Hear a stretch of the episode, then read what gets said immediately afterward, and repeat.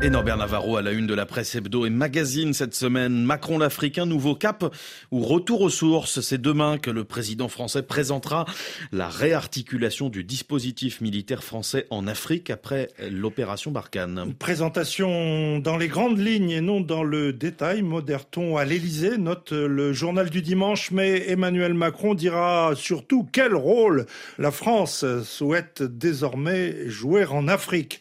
À la veille de la tournée de jours du chef de l'État en Afrique centrale, au Gabon, puis en Angola, au Congo et enfin en République démocratique du Congo, cet hebdomadaire se demande s'il s'agira ou non d'un nouveau départ. Objectif, un changement de logiciel, souligne le JDD Emmanuel Macron en Afrique, entendant évoquer partenariats économiques, collaboration culturelle, transition écologique et énergétique. Il s'agira pourtant d'un retour aux fondamentaux, le Gabon et le Congo-Brazzaville étant associés, peut-être malgré eux, à la France-Afrique, remarque ce journal, car à la différence de son premier mandat, quand euh, Emmanuel Macron avait semblé miser davantage sur l'Afrique anglophone, cette fois-ci, le président français va mettre le cap sur l'Afrique centrale. Reste à savoir Comment cette euh, évolution sera perçue dans cette partie du continent se demande le journal du dimanche, en soulignant au passage que ce n'est pas un hasard si le Gabon a rejoint le Commonwealth l'an dernier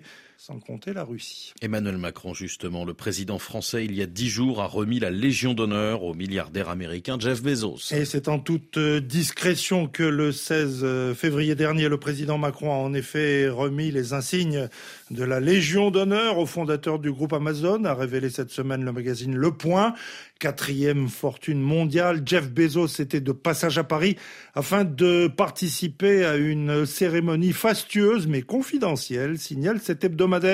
L'événement prévu depuis plusieurs semaines ne figurait pas à l'agenda officiel et n'a été suivi d'aucun communiqué.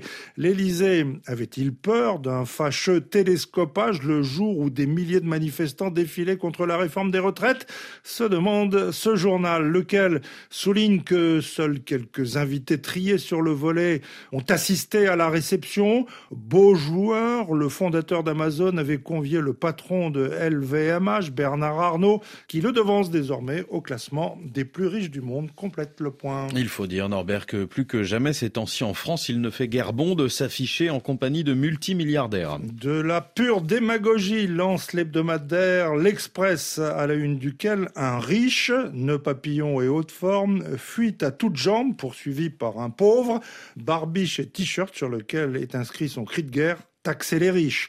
Un rien provoque, cet hebdomadaire fulmine par jalousie, idéologie ou démagogie. La détestation des super riches n'a jamais fait autant recette. C'est même la recette pour euh, financer les retraites, remplir les caisses de l'État, sauver l'hôpital ou réduire les inégalités. Il faudrait, nous répétons à l'envie, taxer les riches. Fin de s'indigner l'Express. Alors, sauvons les riches? N'oublions pas que depuis leur naissance respective, Tesla d'Elon Musk a généré plus de 100 000 emplois, Microsoft de Bill Gates 221 000 emplois, Google de Mark Zuckerberg presque 200 000 emplois, sans parler d'Amazon de Jeff Bezos justement et son million et demi d'emplois plaide cet hebdomadaire pour étayer sa défense des riches. L'Express dénonce notamment le dernier rapport de l'ONG Oxfam, lequel rapport affirme qu'au cours des deux dernières années, les 1% les plus riches ont capté près des deux tiers de toutes les nouvelles richesses, que les inégalités ont explosé et que par conséquent, il est indispensable de taxer les personnes riches. Étant rappelé qu'en France, c'est l'ancienne ministre socialiste Cécile Duflot qui dirige Oxfam, l'Express fait appel à un panel d'économistes afin de tenter de déconstruire l'étude de cette ONG. Démonstration trop longue pour être ici détaillée, mais selon la conclusion de cet hebdomadaire, rien ne va dans ce rapport Oxfam, la richesse étant mal définie, les pauvres mal identifiés et les solutions proposées inopérantes. Résultat, selon ce magazine, le rapport Oxfam se résume à de belles affirmations idéologiques. Alors, ne pas confondre économie et richophobie, en jouant donc l'Express. Reste alors à comprendre pourquoi diable Macron a décoré Bezos en catimini. Poser la question, n'est-ce pas y répondre? Norbert Navarro, merci. À la semaine prochaine. À la semaine prochaine.